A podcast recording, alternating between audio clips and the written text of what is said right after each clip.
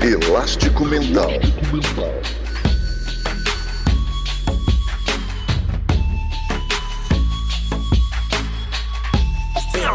Elástico Mental.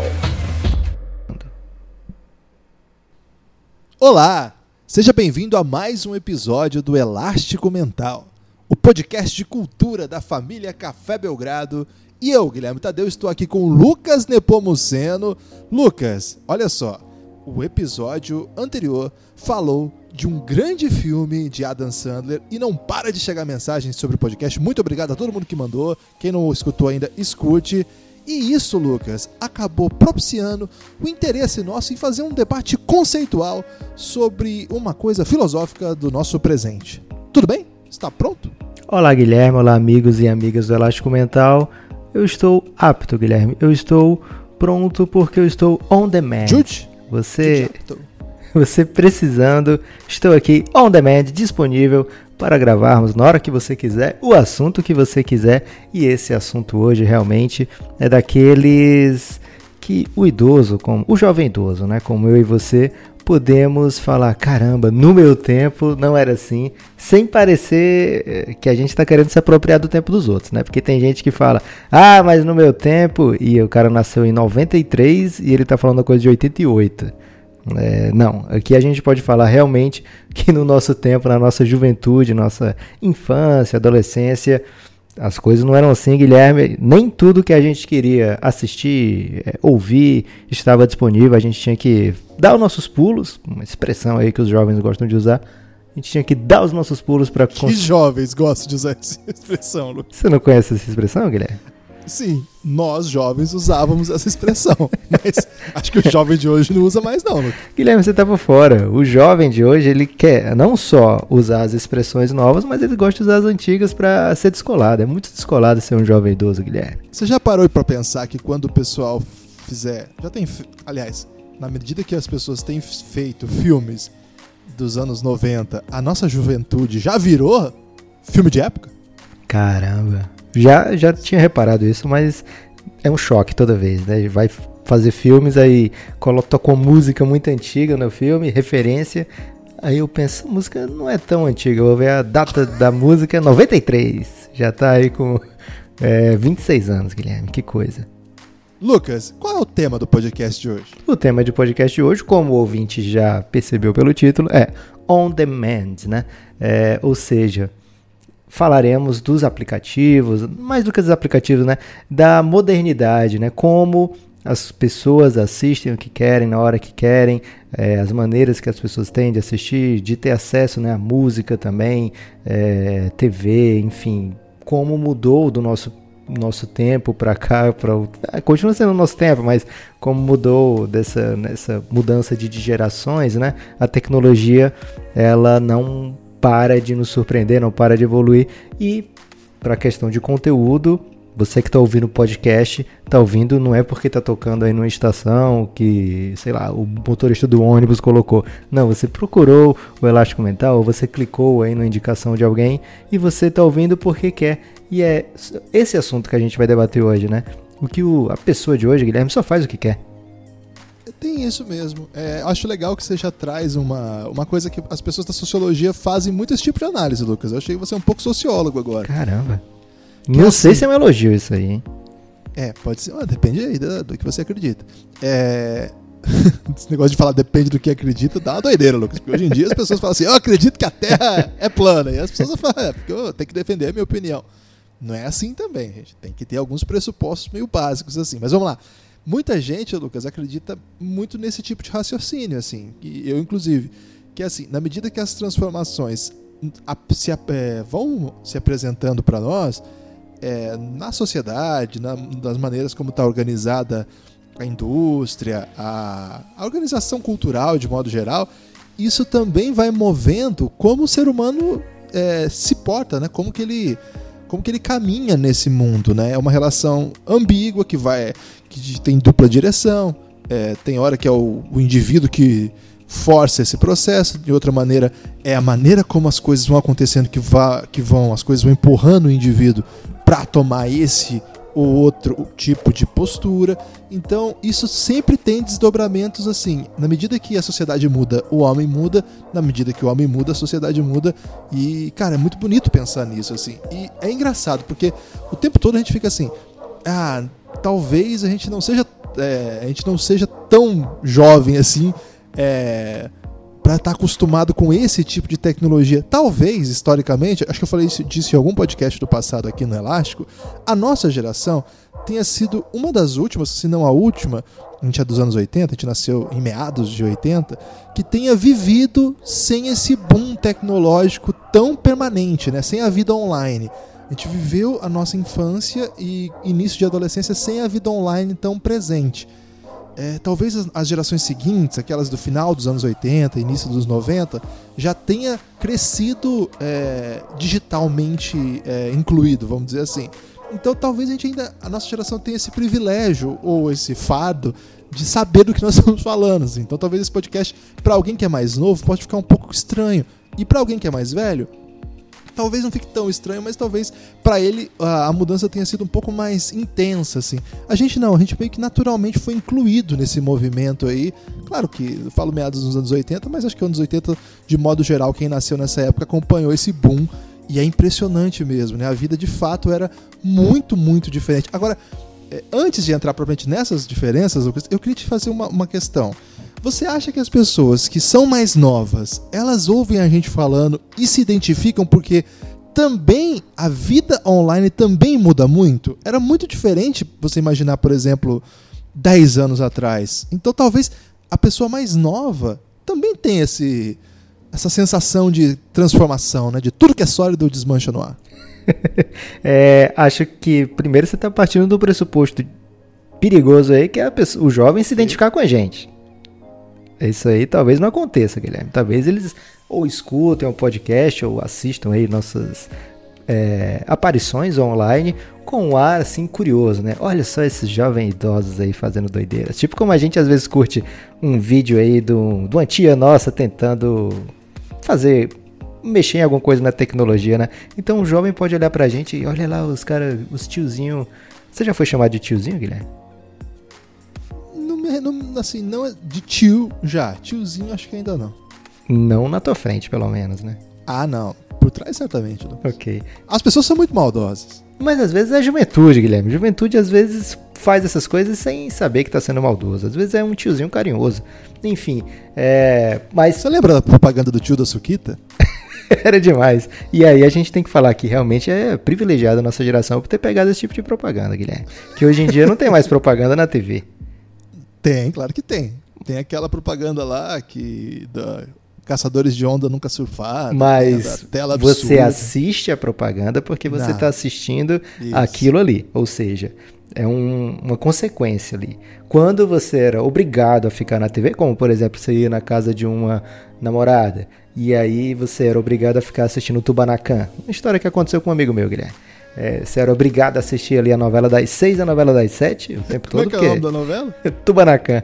Passava depois de Uga Uga. Você sempre fala errado o nome dessa novela. é, eu sommelier de nome de novela agora. Mas você tá falando o nome errado, pô. Mas é como eu chamava, Guilherme. Eu errava de propósito para poder. Era a minha forma de protestar contra aquela. Okay. Ditador, é, Então vamos com o Tubanacan. Então. então eu tava lá vendo o Tubanacan, que o Marcos Pasquim mudava de personalidade, dependendo aí do. Se ele tava de camisa ou sem camisa. É, Taços e... de família, você assistiu também? e, não, Laços de Família não é dessa época, não. Ou então, já, ou então podia já estar tá em casa, Guilherme, porque a novela mais tarde. Serra eu... Nostra. Caramba, Guilherme, você, você, você, é muito noveleiro. A gente tem que fazer um elástico aqui sobre novelas, então. Eu sou meio fraco nisso, mas desculpa, pode continuar. Eu posso brilhar aqui, falar de Uga Uga e Tubanacan com propriedade, porque vi tudo. Lucas, enquanto você falava, eu procurei, joguei no Google pra ter certeza que eu nunca tinha ouvido esse nome Tubanacan. Eu fui ver se era isso mesmo, se tava confuso. Tubanacan. Mas o maravilhoso é que eu joguei no Google e a primeira imagem que aparece dessa novela é a capa do CD da Kubanacan Internacional com o Marcos Pasquim de cueca. Mas é porque se ele tivesse sem camisa, Guilherme, ele virava muito violento. Se ele tivesse de camisa, ele era de boa. Ok. Esse aí é um grande momento aí dos escritores de novelas brasileiras. Enfim, é, esqueci até um pouco o fio da merda, mas agora eu já lembrei rapidamente. É, o que eu queria dizer é que, às vezes, isso acontece ainda em algumas casas, a TV fica ligada em determinado canal é, e passa lá o dia, né, como um companheiro. Isso acontece muito na casa de pessoa que não é mais tão jovem, né? O, a TV fica ligada o dia todo naquele canal, o, tempo, assim, você sabe a hora do dia por causa do programa que está passando, você tem uma familiaridade com aquelas pessoas que estão aparecendo, né? Sempre o mesmo programa, etc. É, e ficava ali, você acabava vendo propaganda é, você acaba consumindo tudo ali, né? Propaganda, enfim, é, tudo. Quando a gente dessa geração que assiste TV, principalmente para ver esporte, né? Porque fora esporte, é, o que, que a pessoa vai ver na TV hoje em dia, cara? Porque se eu quero ver série, eu escolho a hora que eu quero ver jornal, a série. Né? Pode ser, a pessoa vê jornal, mas a pessoa. Você consome notícia via TV? Porque eu, particularmente, Não, mas... eu consumo as notícias online também. É... Mas breaking news, eu acho, algumas coisas assim. A gente tá no, o país novelizou muito também a vida política, né? Então, se você vê é, algumas coisas, mas é só isso mesmo, né? Jornal e é, noticiário, vamos dizer assim, e esporte, que dá para que dá para assistir hoje assim. E novela, né? O pessoal assiste muito novela, Lucas, e Big Brother. Então você acaba é, consumindo aquelas, aqueles comerciais, aqueles intervalos, como um efeito colateral. Já na época do tio da Suquita, Guilherme, era, às vezes eu ficava torcendo para chegar o comercial para ver as propagandas no meio da Tubanacan, que eu não estava interessado, mas passava o dia todo ali, passava o tempo todo é, a TV ligada na TV aberta, né? Algo que não vai ser muito comum na próxima geração, né? A próxima geração é, meio que ignora a TV. E isso a gente vê com dados estatísticos, né? É, eu até te passei mais cedo um, um gráfico de alguns países. Eu não sei porque próprio... você insiste em me mandar gráfico. é para eu poder ficar com a imagem salva e falar na hora do podcast, Guilherme. Ah, ok. É, então, falando, por exemplo, Estados Unidos e, e Reino Unido, o tanto de horas que o jovem assiste é, TV on demand, né? E aí no Reino Unido as pessoas entre, com mais de 18 anos e menos de 34, entre 18 e 34 anos, assistem mais de 3 horas por dia de TV e vídeos on demand, né? Enquanto isso, o, mais idoso desses mesmos países, em média, chega aí a menos de uma hora, né? Então, já mostra o, o, nível, né? Assim, a diferença da idade. A próxima geração, até a, a, nossa, né? A gente fez, passou dessa fase do 34 há pouquíssimo tempo. É, mas essa geração assiste o que quer, na hora que quer. É, não, a gente lembra, Guilherme, como era a, a, vida de séries, né? Quem gostava de assistir séries, você ficava torcendo para sua série ir bem, não num nicho, mas tinha que ir bem é, batalhando com outras séries do horário, porque senão era cancelada. Né? Então, tanto de série que foi cancelada, e algumas que a gente gostava, outras que a gente não gostava, enfim. É, muitas séries ficaram sem final, né? Aquela dos, entre os anos 90 ou 2000, porque se a série não estava dando resultado com um número massivo de pessoas assistindo, a série era cancelada e hoje em dia existe muita série de nicho, né? Você já lança aquela série sabendo que o seu público vai ser para ser um sucesso não precisa ser um é, dar certo com todo mundo. Você vai fazer aquela série focando num, num, num público-alvo, né? Então você abre Netflix, você abre Amazon Prime, tem um montão de séries lá e filmes, você assiste alguns, mas aí a, o seu vizinho vai assistir outros, outra, outra pessoa vai assistir outras. Então mudou muito, né? Hoje é difícil a pessoa se apegar às séries e elas não terem um final, né? Porque Aconteceu de muita série ficar com a história interrompida. E agora, mesmo que não tenha a próxima temporada, tem um, um corte no meio ali que serve como um final, né? Então mudou demais é, o jeito que se produz o, o, produto que a gente vai consumir, né? O jeito que a gente consome, o mercado vai se adaptando, né? As tendências e essa tendência do on demand, é, quem entrou cedo está se dando muito bem, né? A Netflix anunciou recentemente 150 milhões de usuários pagando, né, ao todo 90 milhões nos Estados Unidos, 60 milhões é, mundo afora, um número que tende a crescer muito. No Brasil já são mais de 10 milhões de usuários. É muita coisa, né? Quando a gente pensa que o Brasil tem, sei lá, 200 milhões de pessoas, você tem 10 milhões de usuários, Guilherme. Significa que tem pelo menos 80 milhões de pessoas assistindo, porque cada pessoa distribui a sua senha com pelo menos uns 8 primos. e aí você imagina, é, esse, esse, número de usuários aí dava pro Café Belgrado cobrar um real só, Lucas. né? Pra- e a gente já tá muito tranquilo aí. De repente, a gente podia tá- já ter se separado, inclusive, e criado aí nossos projetos paralelos, né? Não precisava estar te tolerando. Mas, ô Lucas, se a gente pegar um pouco a história, muito legal isso que você falou, se a gente pegar essa trajetória, assim, desse movimento, talvez, nunca, é é muito difícil você puxar o fio da meada, assim, e conseguir, assim, o ground zero, né, o, o- o ponto de partida, assim. Ground zero foi um dos maiores ingleses necessários da história, né? Um- mas, assim, onde começa, né, esse movimento, assim?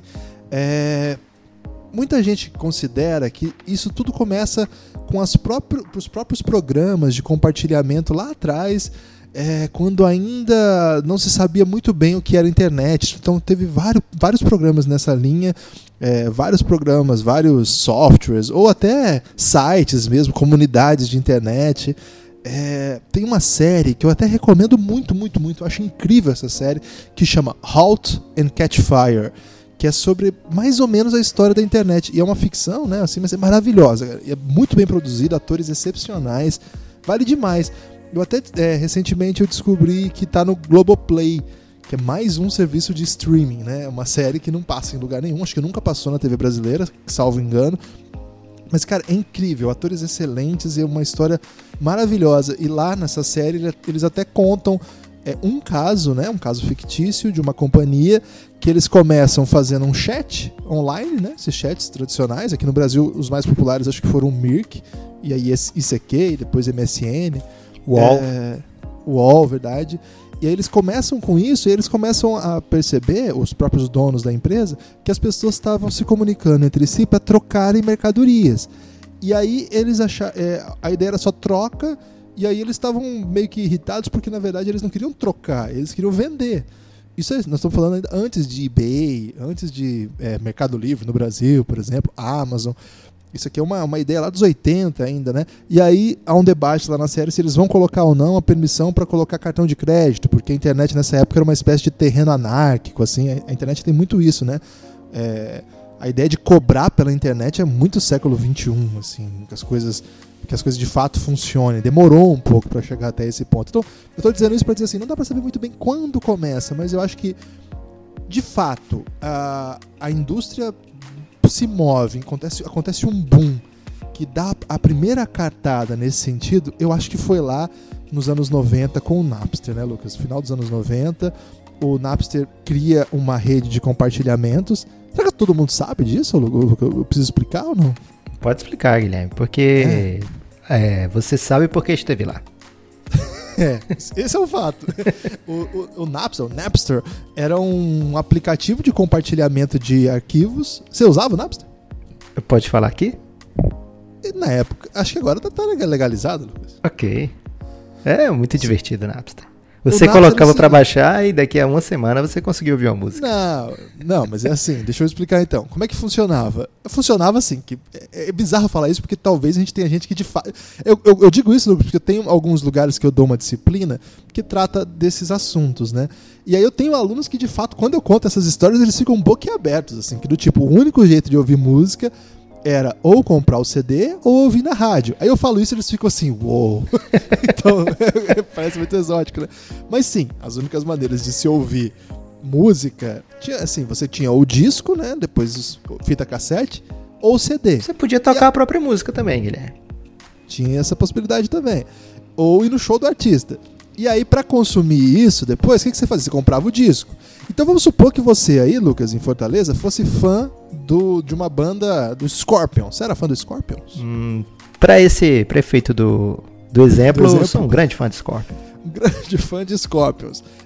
O Scorpions tinha certa fama na mídia, assim, então talvez a música mais famosa deles tocava no rádio. O que, que as pessoas faziam? Eu fazia muito disso, eu era um grande especialista nisso aí. Deixava o meu rádio com a fita cassete lá paradinha, o play e o record apertado com o pause. E aí tocava uma música que eu gostava, eu corria lá, soltava o pause e gravava aquela música. E assim eu fui fazendo fui fazendo meu nome, né? Mixtapes. Fui compilando, fui compilando minhas mixtapes mas era meio no freestyle. Eu pegava narrador, é, locutor falando no meio da na música, a vinheta da rádio, era assim que funcionava. A gente tava.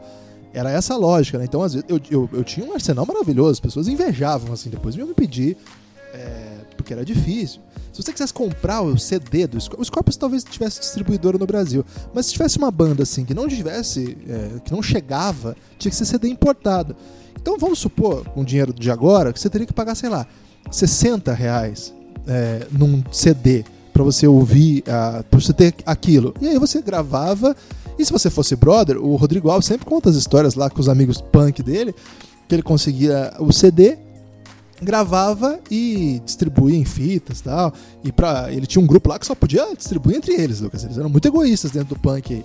Então, cada um é tinha o sua Egopunk, lógica. o nome. Egopunk. De como construir a su- o seu hum, gosto musical mesmo, né? Então você imagina, é, até a ideia lado B, é, hoje a gente, a gente fala lado B, não sei se as pessoas se lembram, mas lado B era porque o disco tinha duas faces, né? E você ouviu o lado B, é que você era muito underground. Tinha até um programa da MTV que chamava Lado B. Porque assim, a gravadora escolhia a música que tocava na rádio, eventualmente ia pra televisão. E aí não tinha como é, você ter acesso às outras músicas, a não ser que você comprasse o disco. Então o cara ficava gostando de uma música, a música 3 do lado B do disco do, sei lá, um disco dos anos 80 aí. Pegar aí. Raul um- Seixas. o Oswaldo Montenegro aí, pra dar Ok. essa moral pro Montenegro. Então, assim vai se criando. Então, é, quando vem o Napster, o que, que o Napster fazia? Você baixava, você comprava esse CD, vamos supor aí o CD do Scorpions, e você colocava na, na sua máquina, no seu computador, você baixava um programa, um programa de download é, gratuito, que ele transformava essa música, você baixava ela em Wave pro computador, então aí ficava assim, a música ficava com 40 megas. Aí você passava num compressor de MP3, ficava menorzinho, né? 3 mega, 4 mega. E aí você jogava no Napster. Você, na verdade, você não jogava no Napster, você abria uma pasta no seu computador para todo mundo ter acesso às músicas que você tem. E era recíproco. As pessoas que estavam no Napster, de qualquer lugar do mundo, abriam também as suas, as suas pastas. E isso era incrível, né? Porque você tinha acesso a qualquer música do mundo, de qualquer coisa, qualquer versão. Então tinha de- desde ah, uma banda grande tocou aqui na minha cidade, eu gravei o show. O cara botava o show na íntegra lá. Cara, isso é um boom alucinante. E tudo gratuito. Você não precisa comprar mais nada. Virou muito moda, inclusive você baixa ali a- a- o CD na, na íntegra. A internet era ruim, o Lucas tem razão, então demorava às vezes. Eu, eu lembro que um dia a minha música, a música que eu tava esperando, demorou só 43 minutos pra baixar. Eu fiquei muito feliz. Falei assim, uou, 43 minutos. Hoje Seja a internet tá época da banda larga já. Não, não, não, era de escada. Por isso que eu fiquei muito feliz. Mandar lá era pra brilhar mais. Era domingo de manhã. Eu lembro que eu fiquei numa alegria assim. Então, é, as pessoas começaram a baixar CD na íntegra. A música e- domingo de manhã ou era no dia que você tava no domingo pela manhã? Não conheço a música, mas. É, É um grande é- sertanejo, hein? Tá errado essa música. Mas assim, então é, as pessoas começavam a gravar CDs, né? Levar adiante. E isso, cara, quebrou a indústria musical. Esse é o fato. Quebrou mesmo, assim. Ficou, ficou muito famoso. Ficou muito famosa a resistência do Metallica, né? Uma banda é, famosíssima que se sentiu explorada aí por, pelo Napster. Ela processou. Lembro que os fãs ficaram meio confusos, meio divididos, né? Na, na ocasião, porque assim, poxa, mas a banda que. é, fazer isso, né, com os próprios fãs, e como é que a gente vai consumir o conteúdo, tal.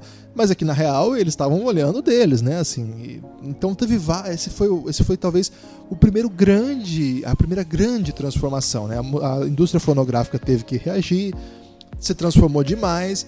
Esse mundo que hoje nós temos, e aliás, o podcast acaba ocupando um pouco esse mundo também, porque são as mesmas plataformas que circulam música, que têm circulado os programas, é um pouco o desdobramento desse movimento musical ali.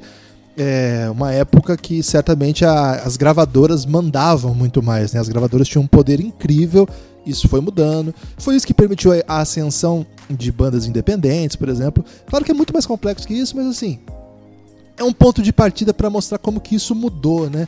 É, hoje, é, assim, a partir daquele momento do Napster ali, depois o Napster caiu, é, ficou- foi, foi considerado ilegal, eles mudaram os programas, né? Depois teve. Teve vários, né? Cada um escolhia o seu preferido. Lá tinha o Casar, que eu lembro que era bem famoso, assim. Então, isso. Tenho muita saudade de fazer meus CDs de MP3 pra ouvir no meu Discman, Guilherme. Você ouviu Discman, Lucas? Era bom demais. Inclusive, quando o meu carro ainda não tinha, não tocava CD, só tinha toca-fita, eu levava meu Discman e ficava ouvindo dentro do carro, meu Discman. Com fone de ouvido daí? Com fone de ouvido, lógico. Caramba. É, isso não faz tanto tempo assim, né? Faz menos de 20 anos isso, provavelmente. Faz, que eu já dirigia, Guilherme. Eu também não sou tão idoso assim, não. Ok. então, é, acho que a música dá o tom, dá a letra, e aos pouquinhos a melhoria da internet vai caminhando, vai abrindo espaço para uma novidade, Lucas, que foi o download legal de séries, Lucas. Me fala como era o download legal de séries no início do mundo. Será que a gente é... pode falar mesmo? É 100% certeza que a gente pode falar tranquilamente sobre isso aqui? Não, como era. A gente, evidentemente, nunca Ah, eu? Disso. Porque eu ouvi falar. No... Então, fazer o seguinte, eu não vou dar nome aos meus amigos que faziam isso, tá? Sim, sim. Ok, é importante. Não, é, não é... são amigos, né, Lucas? Assim, histórias que a gente ouviu por aí. Sim, que os amigos me contaram, né? Não quero dizer o nome das pessoas Exato. que me contaram Exato. a história de outras pessoas. Que meus amigos também realmente jamais usariam esse tipo de coisa. Eu não mexo com gente que mexe com essas coisas. Jamais pediriam, por exemplo, informações sobre o que é um torrent, né? Então, às vezes a minha irmã chegava e perguntava, Lucas, o que é um torrent? Eu, opa, muda essa conversa aí. Para de falar com essas pessoas que você tá falando aí. Não, porque me falaram que eu tenho que baixar um torrent aqui, eu não tô achando. Calma, muita calma. Enfim, Guilherme, é, os torrents, né? Que são. A gente vai ensinar aqui a usar um torrent? É Não, é, é, que teve um mundo antes do torrent ainda, né? Que eram uns sites. Eu lembro do Mega cara, Upload. Mega Upload, tinha muitos. É, é, vinha muitos vírus, outros, cara, né? essas coisas.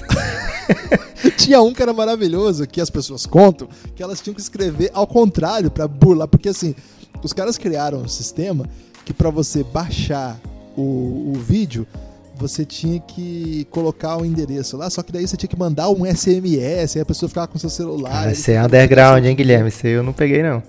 Não, então, mas aí o que as pessoas descobriram? Que era só você inverter os links ali que funcionava. E teve sites famosos disso, né? Sites bem grandes, assim, que hospedavam. Era um, é um pré-Netflix, de alguma maneira, né? Que ilegal, que hospedava todas. Os sites hospedavam todas as séries do mundo, assim. As, e os sites e eles meio que falam assim, não. Guilherme, mas isso ainda tem isso aí. Não, mas aí é, pré-streaming. Nós estamos falando do caminho até o streaming, Lucas. Ok, mas existe ainda dessa. Praticamente da mesma maneira você assiste online, que não é. não deveria acontecer. Não era permitido okay. e acontece. Mas foi o caminho da internet, né? A internet ela vem meio que. Já por ser uma coisa assim sem rosto, né?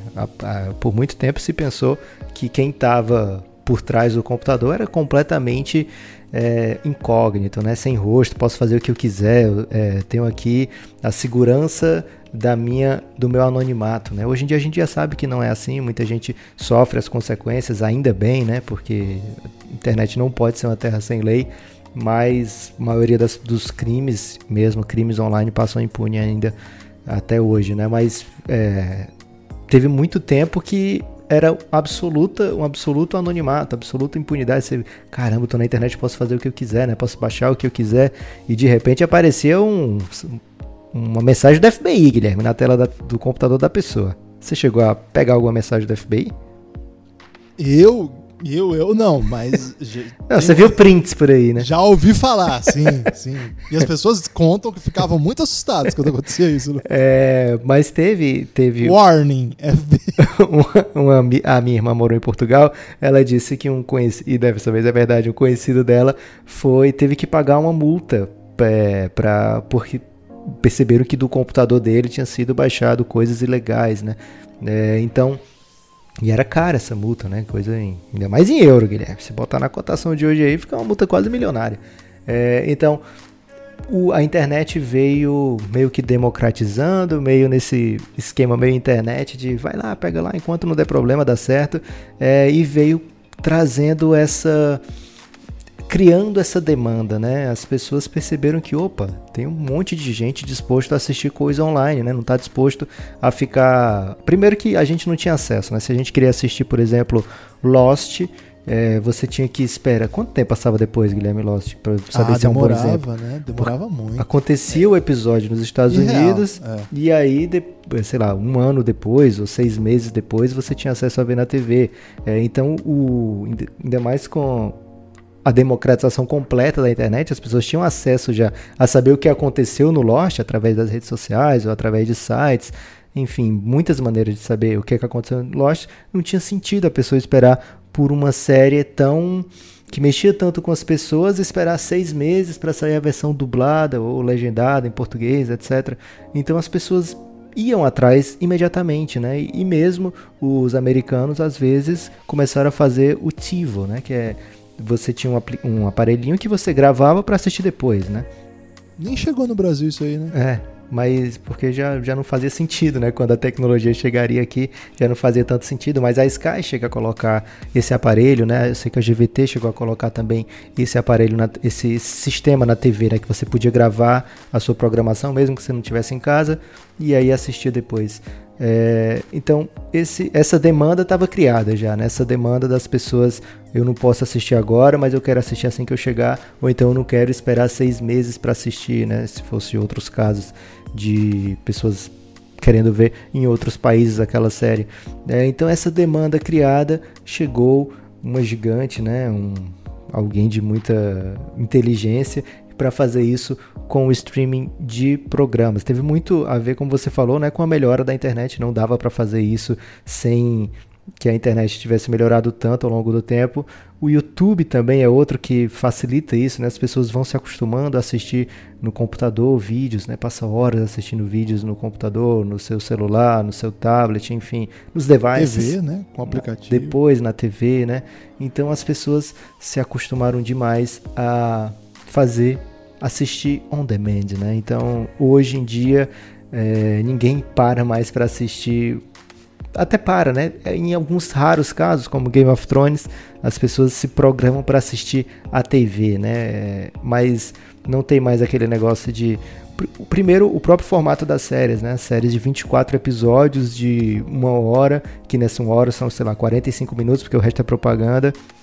Isso, esse, esse episódio já não existe mais, né? Então, o próprio uhum. episódio de TV já é formatado de outra, outra maneira, né? É verdade. Lembra que tinha uns, uns clímax, assim, que era pré-intervalo, assim, Sim. parava, aí voltava. Nada a ver isso hoje. Né? É, e você pega um, um episódio, sei lá, CSI o CSI ele tem aquele esqueletinho, né? O começo do episódio vai, sei lá, criar o clímax, depois o desenvolver.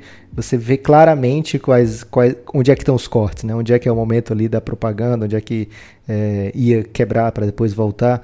É, e hoje em dia, é, pelo menos o que a maioria das pessoas consome, o produto é feito para assistir integralmente, né, sem intervalos e não são não tem aquele arrastar da temporada, né? 24 episódios de Bones, por exemplo, você vê todo tipo de, de crime, Guilherme. E sempre House, resolve. lembra? o Dr. House, né?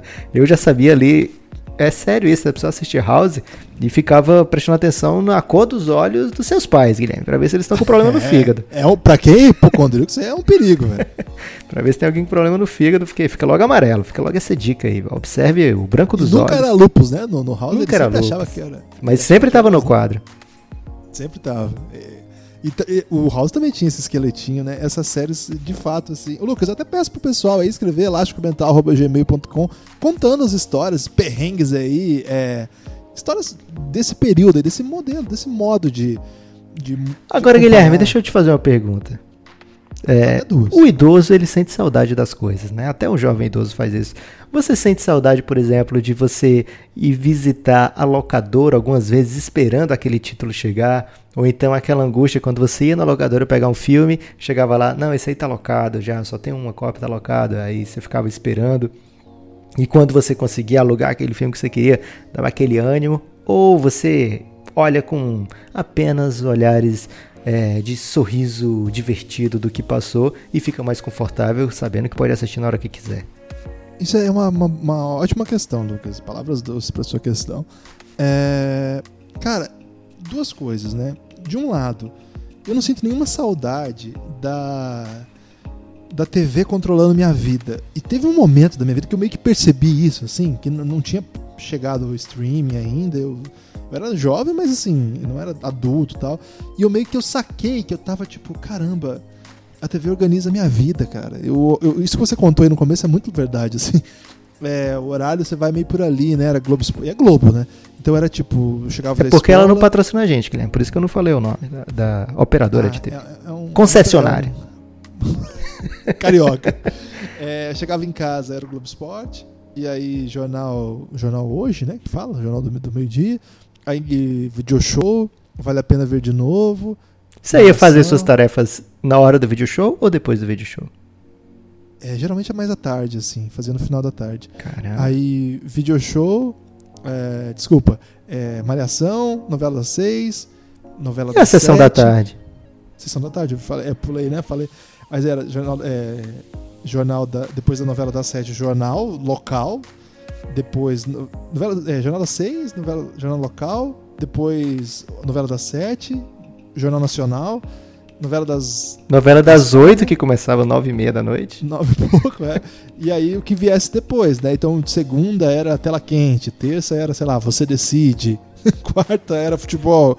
Quinta, sabe Deus, não lembro agora. Acho que quinta que era você. Grande decide. família, de repente. É, pode ser. Ia mudando, né?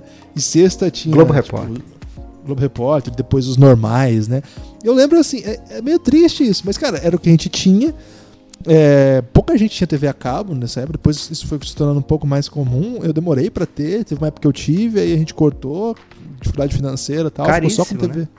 Era muito caro. E depois a gente volta.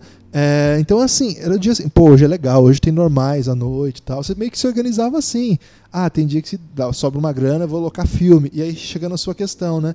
É, o filme não era exatamente uma coisa. assim, quando a gente é muito novo, a gente não tem dinheiro nenhum, Lucas. Quando a gente é velho, a gente não tem dinheiro. Mas quando a gente é novo, cara, a gente não tem dinheiro, não sobra. assim. Eu lembro que eu fiz uma vez um plano, tinha uma locadora que não era muito perto de casa. Que assim, tinha locadora que era de frente de casa. Eu atravessava a rua, tava na locadora. E tinha uma que ficava mais ou menos uns 10 minutos andando, 15 minutos andando, mais ou menos. Que, entre aspas, era longe pra, pra, pra mim. Nunca né? essa Outra- perto da nossa casa tem os filmes que a gente quer, cara. não Impressionante. tem. E essa mais distante, ela tinha um pacote, cara, que você pagava. Eu não lembro, mas assim, tentando projetar pela, pela minha lembrança de valores, você pagava algo em torno de 50 reais e você tinha acesso a 30 filmes no mês, assim, era uma parada. tipo, Caramba. era quase um ilimitado, assim. Netflix. Era isso mesmo. Só que e- ele tinha muito filme alternativo e tal. Então eu era um jovem meio metido a besta, Lucas. Então tinha isso, né? É, então eu ia lá assim, e era isso. Assim, eu lembro meu pai chegava em casa é, com cinco fitas, um, tinha um sábado assim. Caramba, vai ser massa esse final de semana, tem cinco filmes pra ver. É coisa de louco isso. É, e você via tudo, né? Tudo que você pegava ali. Ah, e tem que lá, ver e tá- tem que ver no, no período, né? Porque senão pagava multa. É, e tem que rebobinar, não pode entregar sem rebobinar a fita, senão toma multa também. Então, é, eu não sinto saudade dessa época. Você rebobinava com o dedo alguma vez? Não, nunca fiz isso. Você fez isso já? Um amigo meu fez.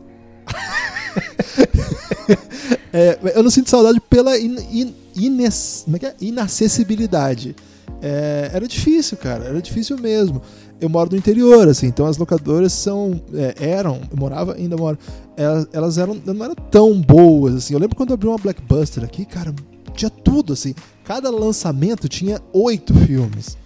Era inacreditável, porque a nossa locadora ela tinha dois, um às vezes, né? Se for um filme meio badalado. Você imagina como é que foi quando chegou é, Titanic eu ainda vi no cinema.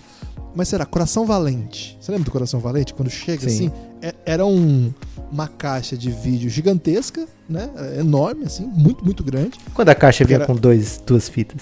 Isso, era um duplo, era duplo, né?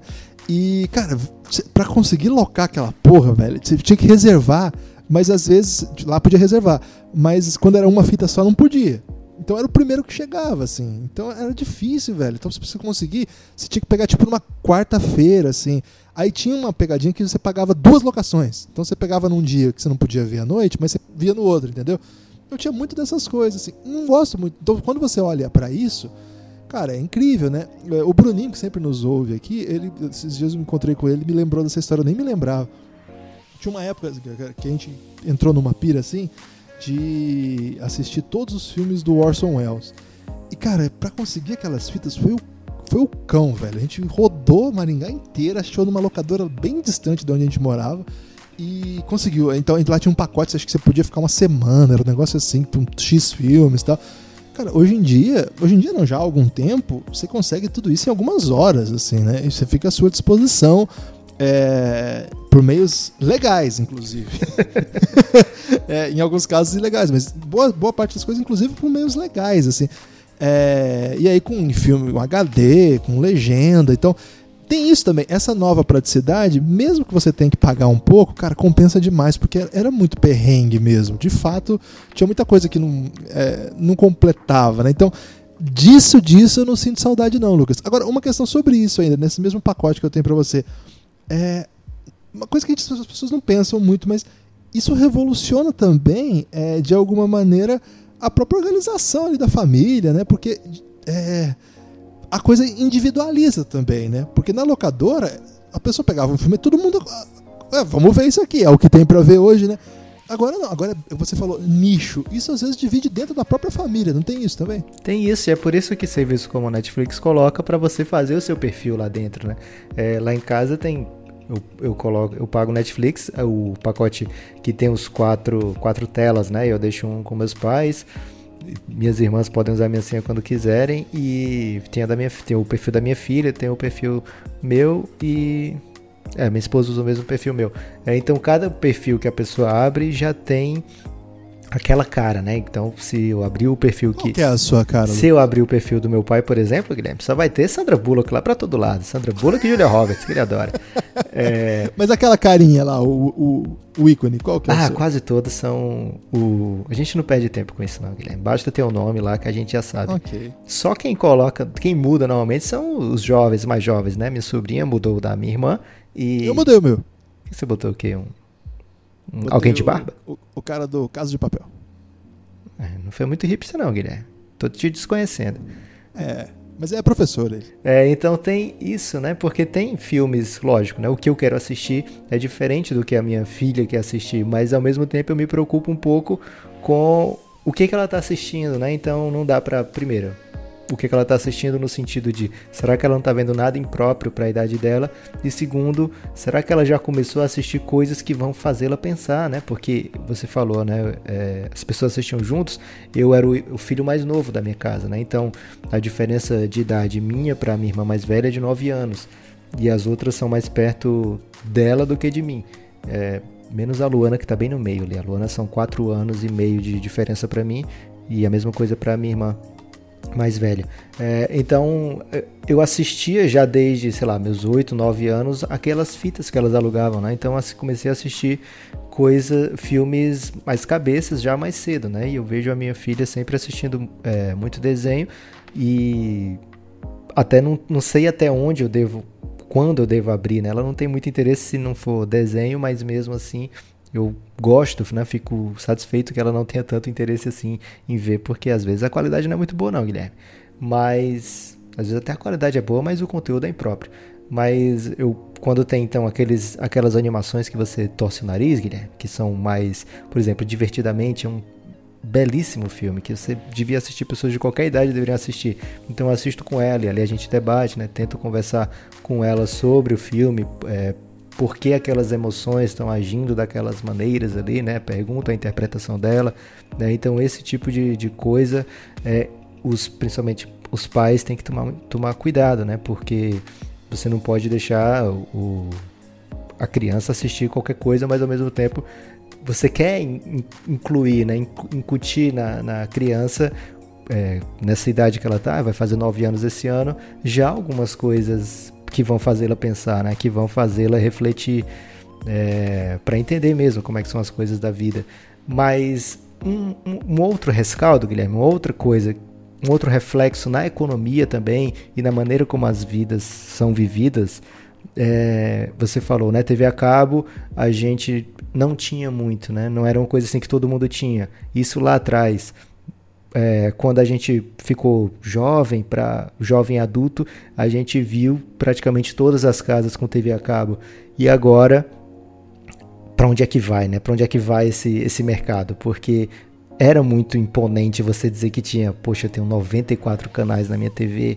É, isso era um, um mundo, né, pra gente, assim, caramba, 94 canais, vou poder É. não assistir Globo e Band, porque a Band passava esporte, Guilherme, então às vezes eu assistia Band.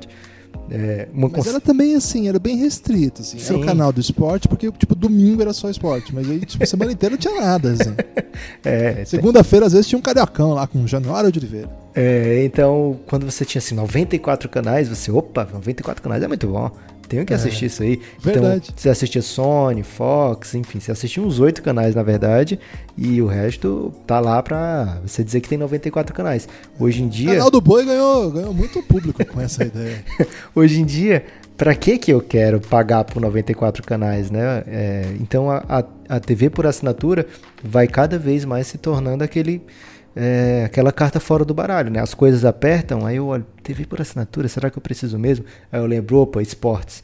É, então acho que é o último passo do streaming que tá chegando aos poucos, né? É o esporte, o ao vivo vir pro streaming também, né? Quando isso acontecer, é, TV por assinatura vai sofrer mais ainda as consequências, né? Quem não é tão fã de esporte hoje em dia, me desculpa, não tem tanto motivo para você TV por, TV por assinatura não, a não ser que você seja muito fã daqueles programas de leilão de, como é o nome do Guilherme? Container. Leilão de container, velho. Meu sonho é participar de um leilão de container. Já tem em Fortaleza Containers, então tô só esperando aí uns 50 anos para começar a ser leiloar das coisas. É, Legal, Lucas, acho que é legal a gente falar, né? Assim, nós estamos, nós estamos fazendo uma análise, assim, a nossa geração, a nosso público, evidentemente incluindo, assim, pessoal de classe média, classe média baixa, uma coisa meio assim, né? Evidentemente que a maioria do Brasil, é, e acho que é, classes médias urbanizadas também, né? Mesmo quem era um pouco de cidade um pouco menor, assim, eu moro no interior, mas é uma cidade grande, assim, do interior. Então quem morava em cidade um pouco menor, talvez vai lembrar da importância da parabólica nesse Sim. período, por exemplo, né? Porque nas, nas- nos meios mais urbanizados, a parabólica não, não era tão legal, os canais não eram tão bons, é, a imagem era, era até ok Lá em casa a gente precisava da parabólica porque ela pegava a Globo do Rio e aí transmitia jogos do Flamengo com mais frequência e também tinha MTV. Ah, olha aí. Então, e claro, né, a gente tá falando também. E mesmo assim, a- as populações de mais baixa renda, é, na medida em que os gatonetes foram avançando também, também deu uma popularizada, né? Isso ficou muito famoso, assim, recentemente. Vários lugares que usavam essa comercialização, às vezes até de maneira assim que precisa ser discutida, mas enfim, é, houve mesmo uma pulverização disso que agora é, se coloca uma questão, né? Acho que recentemente o YouTube começou a usar muito streaming de vídeo ao vivo para esporte. A Dazon é um modelo de, de transmissão esportiva de streaming também.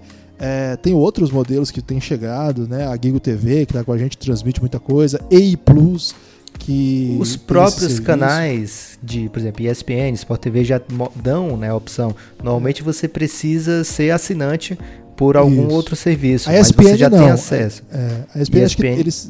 Isso. E a ESPN já tem canal que passa a mesma coisa e ainda passa co- conteúdo a mais, né? Dependendo do caso, por exemplo, quando é a época do, do campeonato de basquete americano, ou de futebol americano também, é, de colleges, né? De universidades, não tem TV suficiente, né? Não tem canal suficiente para passar tudo, então passa muito mais no streaming É do, é, do que na TV, né? Tem Eles têm jogado campeonato holandês, campeonato espanhol, vários jogos que eles têm direito, que acho que daria audiência muito baixa, eles têm jogado pra lá. Até campeonato inglês já tem jogo que é lá, porque não tem canal suficiente.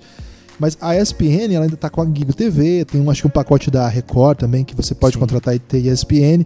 A, o Sport TV ainda não.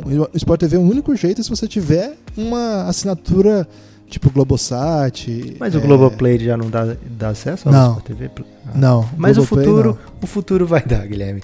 Vai Vai, dar, aparecer esse certamente. momento, Ah, né? o Premiere eles já li- liberam. O Premiere você já é capaz de assinar sem ter. sem ter sem na ter TV. É, e nos Estados Unidos, que é o primeiro, onde a gente consegue acesso aos números, né? Então, é, e segundo, que é onde tem as tendências, né? Nos Estados Unidos já existe o decréscimo, essa onda de decréscimo da TV a cabo já começou, né? Coisa de 10% ao longo dos últimos 10 anos. É muita coisa.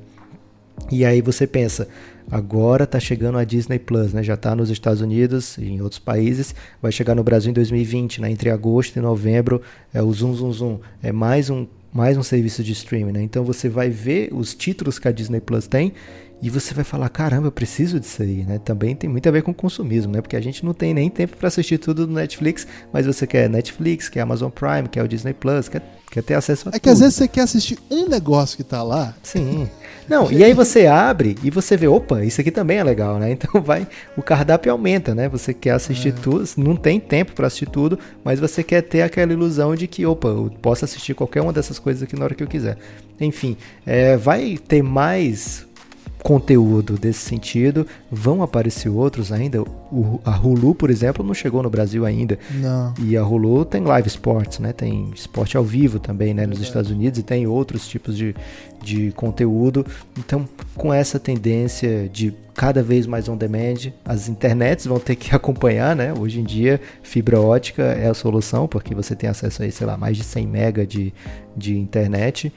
É, e aí fica a questão, né, do de para onde vai a TV por assinatura. Mas eu queria, Guilherme, aproveitar que você é um sociólogo e te fazer uma pergunta da armadilha on demand, né? Porque a sociedade que só assiste o que quer, só lê o que quer, escuta o podcast sobre o assunto que quer, será que não acaba acentuando essa característica que a gente vê tão presente na internet e passou já, saiu da internet e está na nossa vida, que é dialogar muito pouco com o diferente?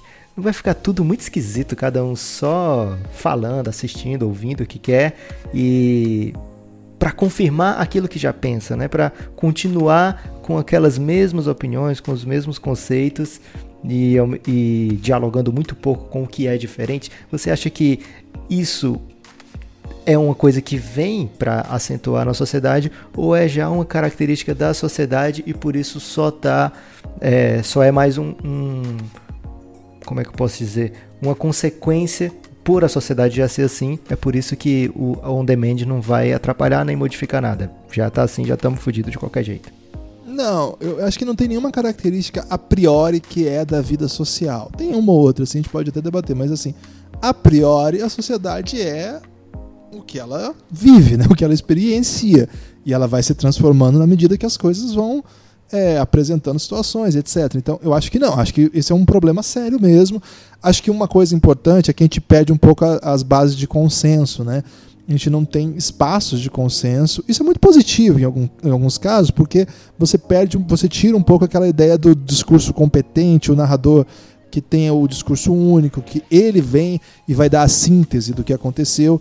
O que para nós, por exemplo, que, que- que vivemos num país da Globo, por exemplo, estava muito ligado ao Jornal Nacional, ao comentarista de política, aos quatro ou cinco jornais de maior circulação no país. Então, a quebra disso eu sempre achei positiva, mas acho que a ruptura das autoridades trouxe junto com ela uma uma queda assim na- nos níveis básicos assim de aceitação do debate, do consenso. Então, se você não estabelece alguma- alguns pressupostos para serem debatidos, do tipo, bom, vamos fazer o seguinte, então, é, há uma pluralidade de fontes, de relevância, de debates, mas vamos ter alguns pressupostos básicos, que é o que? O cuidado, os direitos humanos, o cuidado com a razão, né? racionalidade acima de tudo. É, quando você rompe isso, você perde alguns pressupostos que acho que é um pouco disso que a gente está passando hoje socialmente. Isso daria um outro podcast inteiro.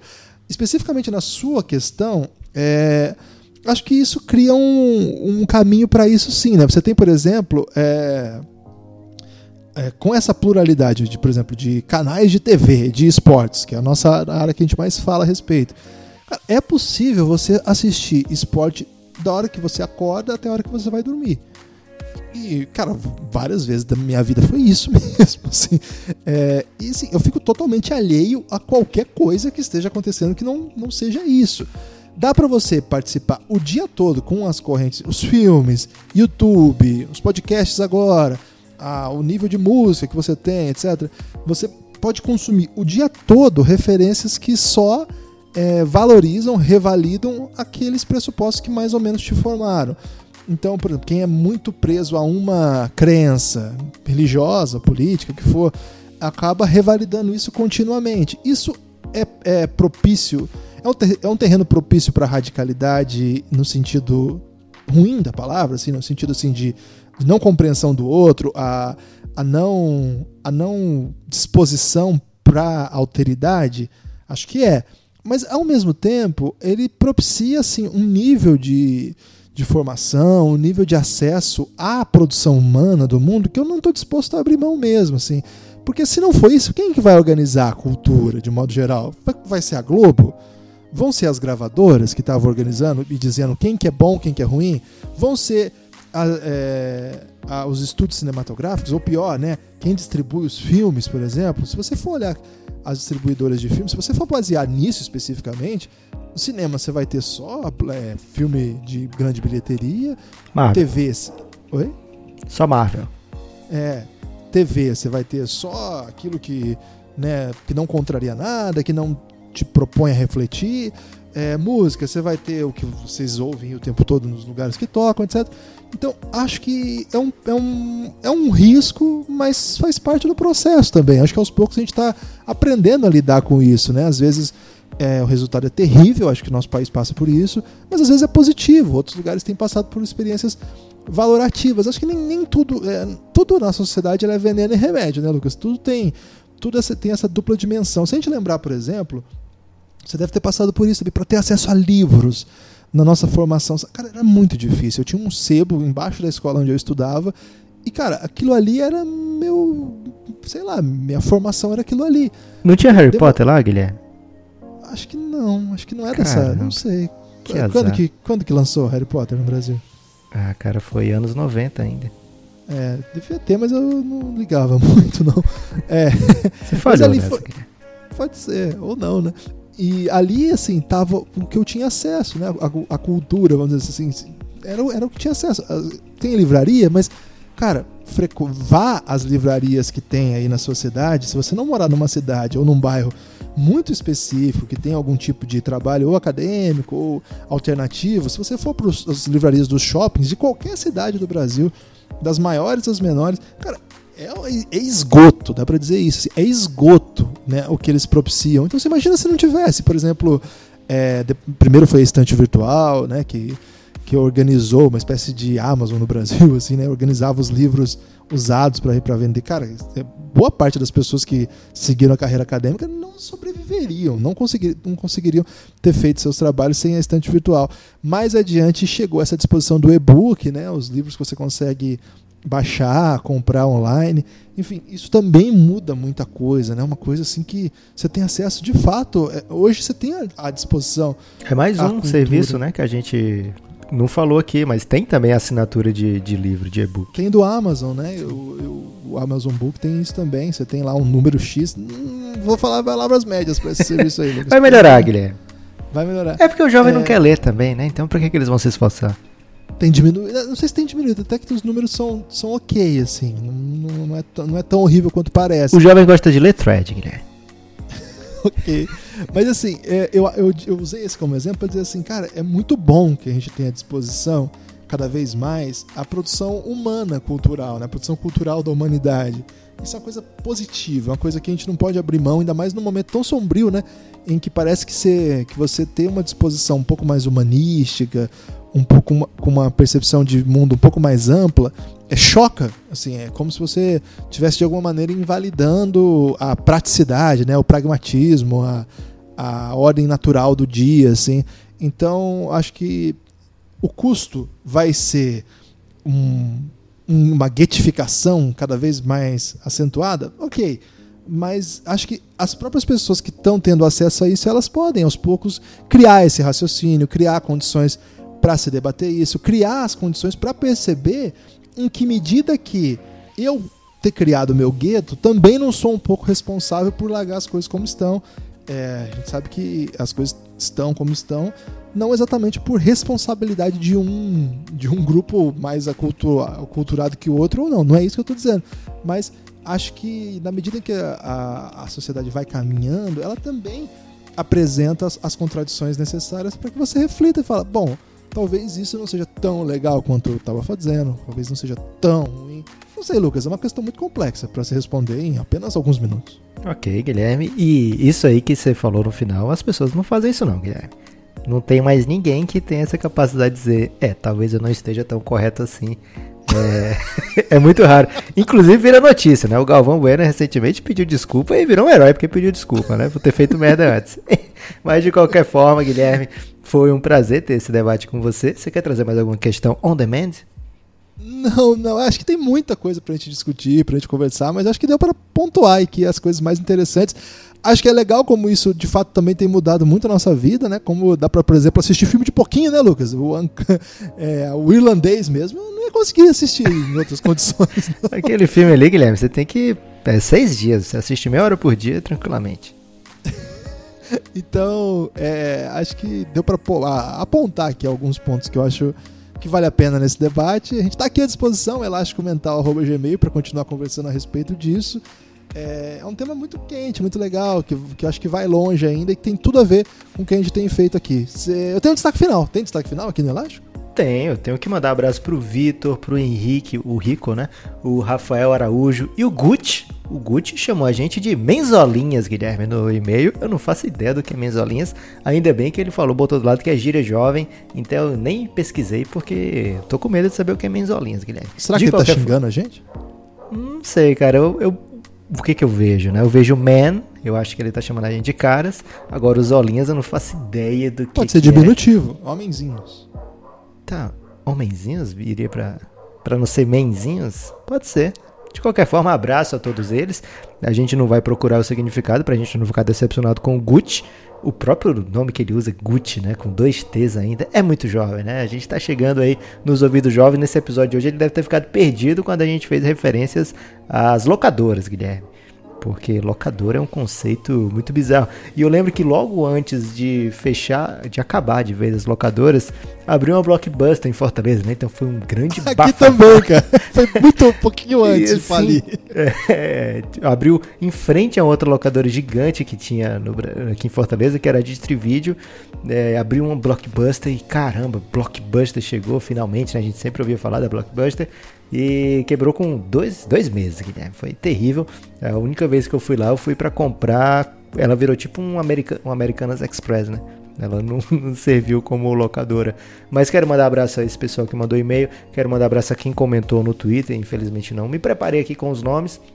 Mas sintam-se abraçados e continuem interagindo com a gente. Esse era meu destaque final, Guilherme. Qual é o seu? Tô curioso. O meu, é, na verdade, é primeiro, né? Falar que morreu o Zé do Caixão. É, a notícia saiu aí durante a gravação desse episódio. Caramba. Um cineasta importante aí do Brasil. Confesso que eu não entendo nada, Lucas, da obra dele, mas é um Ele cara... tem unhas muito grandes, Guilherme. É, tinha. E era uma, e tem uma carreira assim que de muito relevo, né? Tanto que tem aí a aceitação de público e crítica. Internacional. Internacional. E virou meio cult em dado momento aí, né? Ele a princípio era meio. Ele saiu do trash pro cult, né? É, então aí fica aí a menção. E se alguém manjar e dizer do caixão, manda um e-mail pra gente aí, elásticomental.gmail, explicando pra gente aí, manda, sugerindo textos a respeito, pra gente aprender mais sobre isso.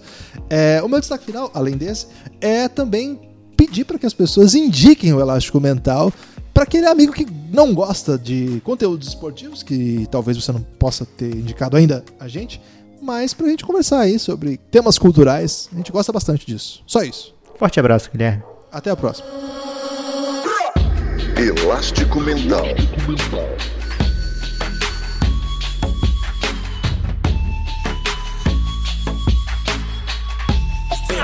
Elástico Mental.